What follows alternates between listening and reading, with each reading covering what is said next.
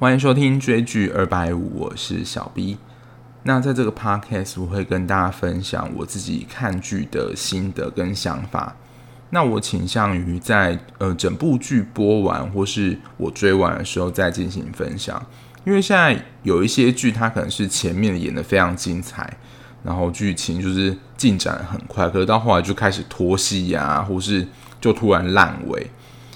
然后有一些是。它前面就是铺很长，可能前一两集都蛮闷的，可到后来他就会慢慢解释说，哦，整个剧情到底是发生什么事。所以我觉得看完之后再分享，我觉得会比较能够看到这个剧的全貌，或是他到底想要表达什么。那我觉得会比较客观一点。所以如果你是在犹豫说，诶，到底要不要追这部剧，或者说你已经在追了，也可以一起加入讨论哦。那我自己目前现在比较常看的就是日剧跟韩剧，因为我觉得这两个国家剧，它就是能够在比较短的集数内，就是表达完整的故事。那像美剧的话，就是它可能就是分一季、两季这样子去演，那它通常会在就是第某一季的最后一集留下一个非常大的伏笔，然后也都不解释。可是当它就是下一季可能完成之后，因为时间可能隔了隔了三个月、六个月，或者是一年，甚至更久，你真的已经忘记他前面到底在演什么了。对，那通常韩剧跟日剧，它即使是有下一季，它也会留下伏笔没那么多，或是它有比较能够有完整的交代。所以韩剧跟日剧是我比较常看的，还有台剧，台剧我觉得近几年也蛮精彩，就是有一些题材都蛮新鲜，而且也不错。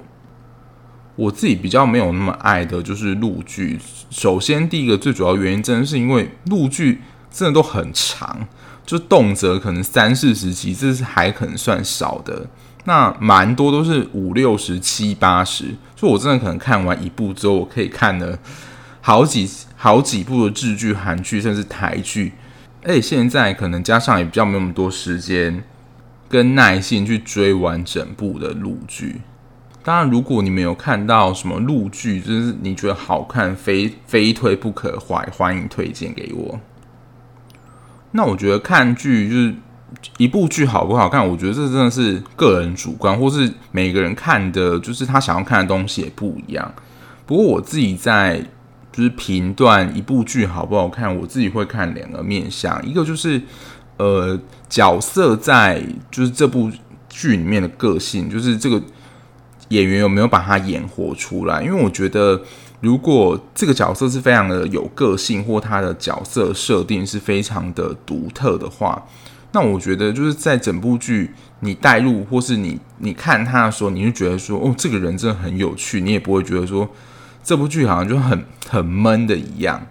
等于说，就是角色要比较鲜明，他的个性或是他的，比如说他风格上是有蛮有个人风格，你就觉得说，我们真的很好看。当然，有一部分就是演员的演技也是很重要。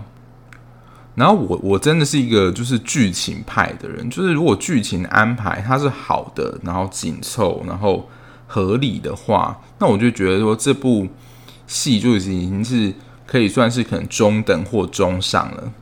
因为如果有一些剧情太跳痛，或是他就是安排上，我觉得太拖或是不合逻辑的话，那我觉得就是整部戏会整个大扣分，或是整个剧本可能很空洞之类的。那我觉得就是比较不会给人家就是想要去看下去的欲望，或是真的会直接弃追。我之前有看一部韩剧，就是我觉得可能那个题材不是很打动我，但然后它的剧情也真的是蛮拖的，就我也觉得好像没有什么耐心继续往下看，所以我就看到一半就弃弃剧了。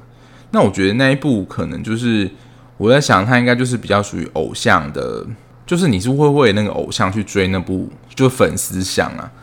好，那另外一个就是有人会追剧的另外一个原因，就是要不要追这部剧，其实就是刚刚讲的，他是粉丝向。比如说你非常喜欢一个男星或是女星，那他就出了就是这部新戏，他你可能就演里面的主角，然后你可能就说哦，那个谁谁谁很喜欢，那我就去追一下好了。我觉得这也是蛮多，尤其是韩剧，可能非常喜欢孔刘啊，或是之前还造成蛮大轰动的《爱的迫降》玄彬，可能就是会为他去看这样子。而且我觉得这好像就是在我身边的朋友里面还，还真的不在少数，就会真的会为了一个演员去决定说到底要不要追这部剧。好，那接下来我就会呃陆续的分享我自己呃追剧的一些心得。所以如果你自己也是喜欢追剧的朋友，那一起一起加我们吧。那这一期先到这里，拜拜。